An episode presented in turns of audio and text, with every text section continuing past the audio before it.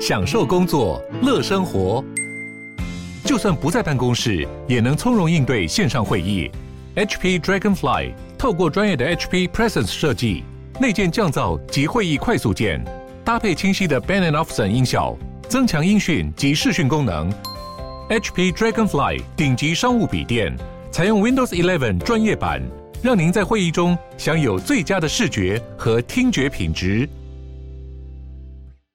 Hello，大家好，我是志奇，欢迎回到我们的 Podcast 节目。我们每周都会陪你聊聊新闻时事、社会议题，或是一些轻松有趣的新闻新知。那今天这一集呢，我们要来介绍的主题就是金球奖风波。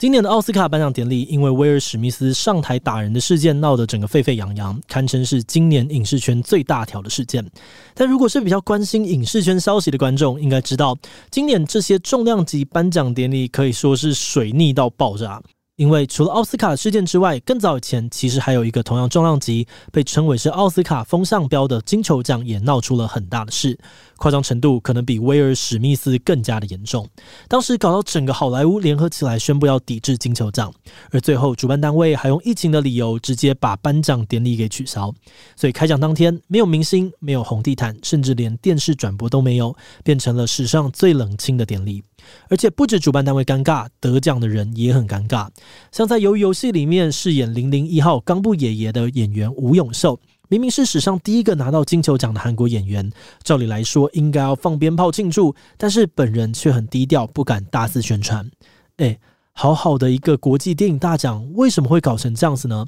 今天就让我们一起来聊聊金球奖的抵制争议吧。首先，先跟大家简单介绍一下什么是金球奖。金球奖是一个包含了电影还有电视节目的奖项，它从一九四四年创办到现在，已经有接近八十年的历史了，是一个非常长寿的奖项。最近的二十年左右，它都会固定在一月举行颁奖典礼，而奥斯卡就习惯在二月颁奖。那这个时间差就让金球奖的地位变得非常特别。因为才相差一个月，这段时间最强的电影一定就是那几个嘛，所以一月拿门金球奖电影很可能在二月奥斯卡也会得奖，很多人就会把金球奖当成是预测奥斯卡的一个风向球。而且除了在电影界之外，金球奖在影集圈也非常的有指标性，比如说美国影集《办公室风云》（The Office） 在一开始拍摄前两季的时候，观众们的反应不是很热烈，差一点就要停拍。但是在二零零六年，里面的男主角史蒂夫·卡尔拿到了金球奖，整个名气大暴涨，电视台才决定要再继续的拍下去。最后这部剧总共拍了九季，而且明明在二零一三年就已经完结，到了二零二零年，他还稳坐美国串流平台最热门的影集，就可以知道他到底有多受欢迎。而这样类似的案例，其实还有非常非常多的例子。所以对于作品跟剧组来说，能够获得金球奖的肯定，绝对是一个很棒的广告宣传。另外，金球奖的颁奖方式也很特别，它是用晚宴的形式进行的。按照惯例，金球奖每年都会邀请入围的人参加典礼晚宴，所以在典礼上会看到很多的大明星、大导演一起围着圆桌吃美食、喝美酒，被誉为是好莱坞年度派对。那这个一度众星云集、人人抢破头想要挤进去的殿堂，今天为什么会沦落到人人喊打的惨况呢？这次金球奖会被抵制，一个最重要的原因是黑箱作业。因为金球奖背后是有一个叫做好莱坞外国记者协会 （HFPA） 的组织负责筹备跟主导的。那就有人指控说，这些协会成员常年接受剧组的礼物跟招待，然后黑箱作业，让这些人的作品入围。不过，老实说，这种送礼的状况在其他的奖项也很常见。坦白说，也真的是很难完全杜绝。所以协会内部有规定，礼物的价值不能够超过一百二十五美元，以现在的汇率来说，大概是三千五百元台币左右。目的就是为了避免有人想要用这种送礼的方式来进行不当的利益交换。但是规定归规定，实际上来说却很少有人遵守。在前年，也就是二零二零年的时候，有位匿名的协会成员在访谈当中就透露说，当时艾米丽在巴黎的剧组直接招待了三十名的协会成员飞到巴黎。请大家在巴黎吃喝玩乐，还住一晚一千四百美元的五星级饭店，换算过来差不多是四万块一个晚上，真的过很爽。而这个爆料人形容说，整趟旅游大家就像是国王跟皇后一样，到处被人服侍。在这个采访曝光的时候，艾米丽在巴黎已经在金球奖上面获得了两个提名，所以这个爆料得到了非常非常大的关注。很多人开始质疑说，艾米丽在巴黎能够被金球奖提名背后的原因一定不单纯。而且更尴尬的是，艾米丽在巴黎这部剧本身，其实在这之前就有很多丑化法国人的争议。后来连他们的其中一个编剧都跳出来发表声明说，他觉得另外一个叫做《生命转弯那一天》的影集，比艾米丽在巴黎更有资格被提名。这种自家人打脸自家人的事，让艾米丽在巴黎的金球奖资格受到了更多的质疑。像是有些人就批评说，《生命转弯那一天》明明也获得了很多影评的青睐，但金球奖却连一个入围都没给。是不是因为他的题材是在讲黑人女作家的故事？诶，你这金球奖是在歧视吗？而这一连串抨击的炮火，最后就全部聚焦到了金球奖背后的 HFPA 协会身上。刚刚说到的 HFPA 这个协会里面的成员是谁呢？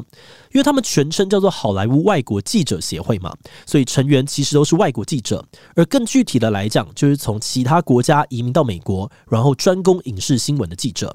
因为这些人对影视圈最熟，所以每年就会用他们的专业票选投出他们觉得当年最好的作品。那这个运作方式就跟奥斯卡有点类似，大家可能知道，在奥斯卡背后也是有一个叫做演艺协会来负责投票选作品的。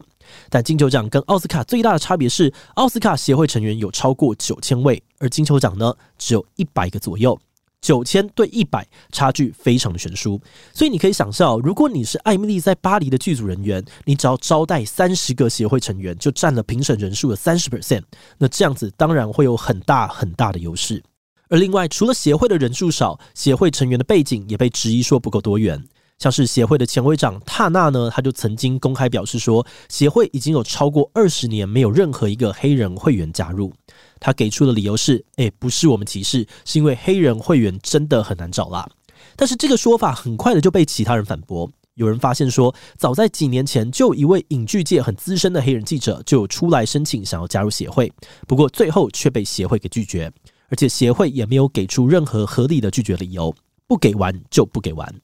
另外，也有不少外籍记者表示，自己明明也是符合资格，乖乖的提出申请，协会也还是不给加入，而且给不出什么合理的解释。他们觉得协会的申请程序根本就不够透明，因此就有人质疑说，协会之所以会对加入的会员审核这么严格，背后的真正原因是怕新加入的成员加入以后，会影响到大家原本的做事方法，所以协会才要关起门来不给外人加入，大家才能够继续的搞小圈圈。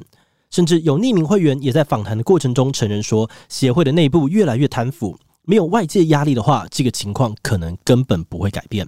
那在这种种反弹的声浪下，后来被延上的协会就表示说：“好啦，我们来改革。”他们就聘请了专家顾问，想要改变成员种族不够多元的问题。那为了反映美国的人口比例，希望能在一年内至少招募十三位的黑人会员。这样看起来好像真的有慢慢改善哦。照理来说，舆论怒火会慢慢的降温。但是没有想到，这个时候协会的另外一个前会长忽然跑出来，直接呢把这个公关危机变成了一场更大的灾难，造成了火上加油的局面。为什么说是火上加油呢？因为这位前会长伯克被人报道说，在一封私底下的信件里面，这位前会长曾经抨击说，黑人的命也是命的抗争是一个种族仇恨运动，而且还不只是骂运动本身哦。伯克还批评说，发起这个运动的人是受过训练的马克思主义者，有点想要把风向带到阴谋论的方向去。那伯克的这件事情又让大家想起来说，多年前有一位男演员布兰登·费雪就说过。自己曾经被博客性骚扰，说博客用手掌抓住他的屁股，甚至用手指去摸他的屁股缝。这件事情让费雪留下了很大的阴影，后来也造成他在演艺生涯最红的时候决定要淡出演艺圈的重要原因。而更夸张的是，当时这件事情被爆出来，博客还不觉得有多严重，甚至还很自豪那样子，把这件事情写进了他的自传里面。那虽然说这些事情已经不是什么新鲜的新闻哦，但博客毕竟还是协会的成员，而这一系列的丑闻被串联在一起，让原本已经是非常危险的协会名声直接黑到了谷底。而后来协会为了及时灭火，解决四面八方的负面声音，决定开除博客的会籍。不过，刚刚我们说到，协会为了改革而聘请的专家学者顾问以及公关处理公司，也在这件事情爆发之后，接连的宣布要终止跟协会的合作。而这个动作其实也等于是专家们都宣告金球奖没救了，也让一大票的巨星决定站出来公开抵制，让金球奖几乎到了像是过街老鼠、人人喊打的地步。像是在漫威电影当中扮演黑寡妇的史嘉蕾·乔韩森就表示，他自己也曾经被协会里面的成员用不当的言语骚扰过。而演绿巨人浩克的马克·鲁法洛也说，他对于自己曾经拿过金球奖这件事情一点都不觉得骄傲。影帝汤姆·克鲁斯更加霸气，直接退回了自己拿过的三座金球奖讲座。而除了演员之外，还有很多相关业界的各大龙头也站出来表态抵制。开第一枪的是串流影音平台的老大 Netflix。Netflix 表示说，协会没有把自己的运行机制清楚的公开交代，而且提出来的改革内容跟时程速度都太慢了。所以在金球奖有确实改进之前，Netflix 将不会再参加金球奖。这就等于说，之后像《鱿鱼游戏》或者《千万别抬头》这种由 Netflix 出资的作品，所有的团队跟演员都不会出席金球奖。而在 Netflix 发表声明之后，接着包含像是华纳媒体还有亚马逊影业也纷纷的表示说要加入抵制的行列。而最后，就连跟金球奖合作超过二十年的美国 NBC 电视台也宣布说要拒绝转播今年的金球奖。不过，有人认为说，金球奖之所以这样子一夕之间众叛亲离，背后其实还有更复杂的原因。一方面，可能是因为这些大制作公司他们早就看不惯协会长期以来的各种行为。可是，如果你不参加金球奖，你的作品就失去了一个很大的曝光机会。所以一直以来，大家也只能乖乖的跟着玩。哇，那现在好不容易逮到的机会，可以让金球奖受点教训，还可以帮自己树立正面的公关形象，大家当然不会放过这样的机会。而另外一方面，大家那么敢抵制金球奖，其实也跟金球奖本身的影响力下降有关。最近几年，大家的收视习惯已经改变，用网络看影片的人越来越多，看电视的人越来越少，而金球奖的收视率也跟着电视一起每年都在下降。当一堆指标性大咖都表明说不会参加典礼的时候，如果你还选择继续跟金球奖合作，然后去测试收视率的下限，那这个用商业的角度来看，也是感觉蛮不合理的。而在前面提到的各种风波之下，今年的金球奖颁奖就显得超级无敌尴尬。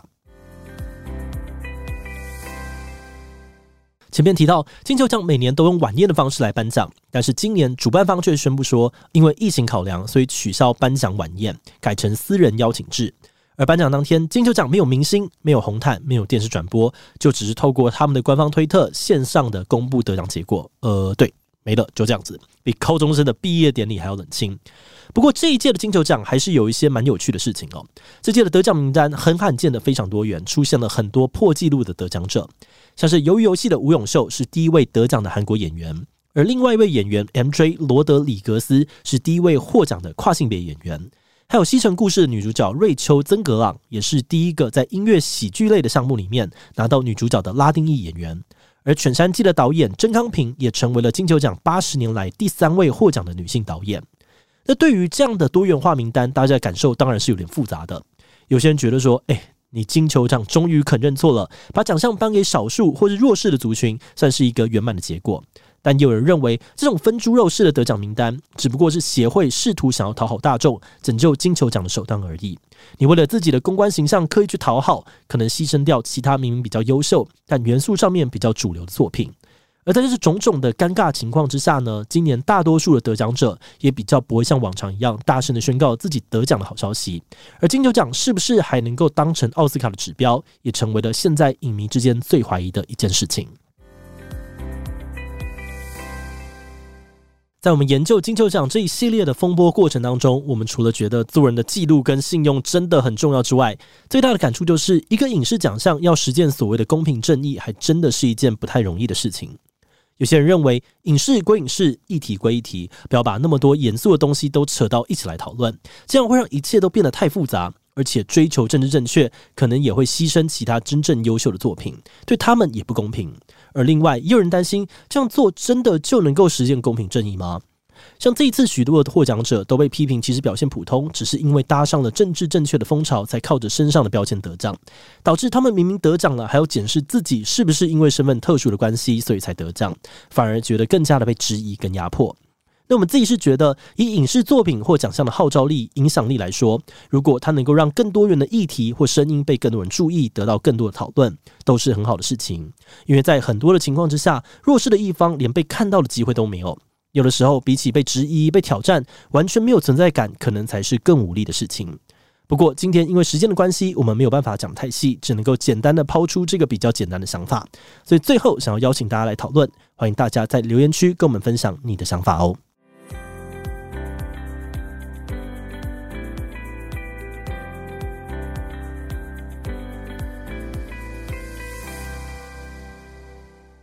好，那接下来的这个留言分享的部分很简单，只要你有帮我们的节目在 Apple Podcast 上面留五星留言，那你的留言内容就有机会被我们团队选中，然后就可以在这边被分享，还有得到我们的回复。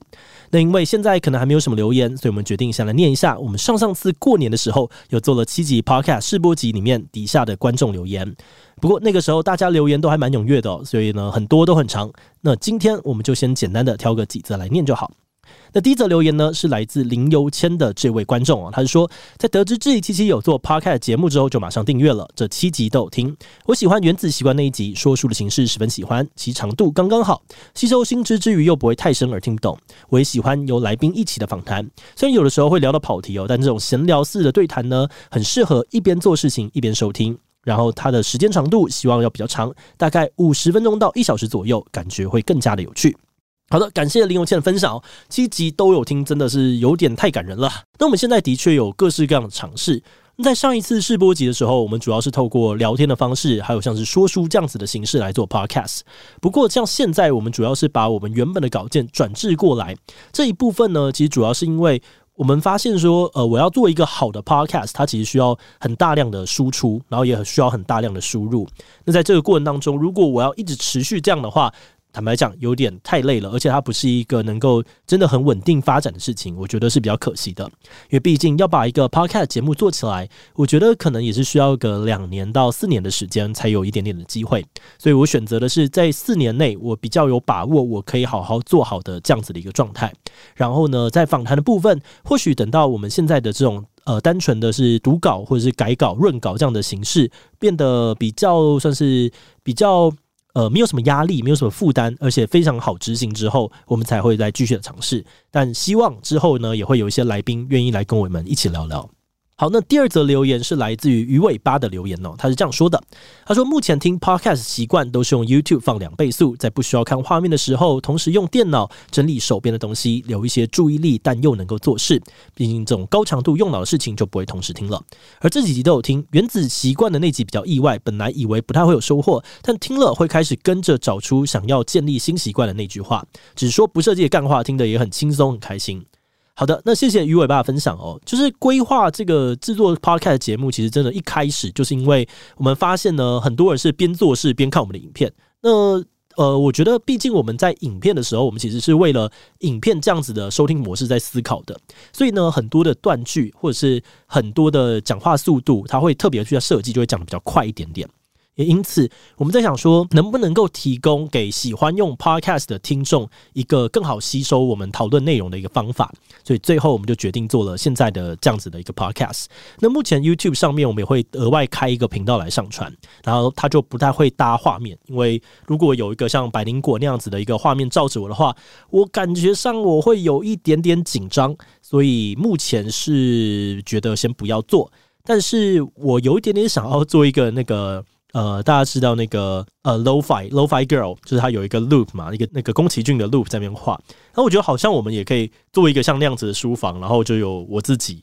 然后或者是一些同事啊，或者是有猫猫狗狗在那边旁边动的一个 loop 的长动画，然后我们就让它去跑，可能也会是蛮舒服的。那后面也有讲到这个光说不设计哦，就是两位都是我认识很久的朋友，然后 Wendy 也是我们公司的同事，他 们节目真的是很多的干话，非常非常的有趣，就大家有兴趣的话呢，都可以去听听他们。好的，那今天的节目呢就到这个地方哦，很简单的讲一讲。那如果你喜欢我们内容，可以按下追踪。那如果你对这一集金球奖风波，或是对我们的 Podcast 节目，或是我个人有任何的疑问跟回馈，也都非常的欢迎你在我们的 Apple Podcast 上面为我们留下五星留言哦。那今天的节目就到这边，我们就下集再见喽，拜拜。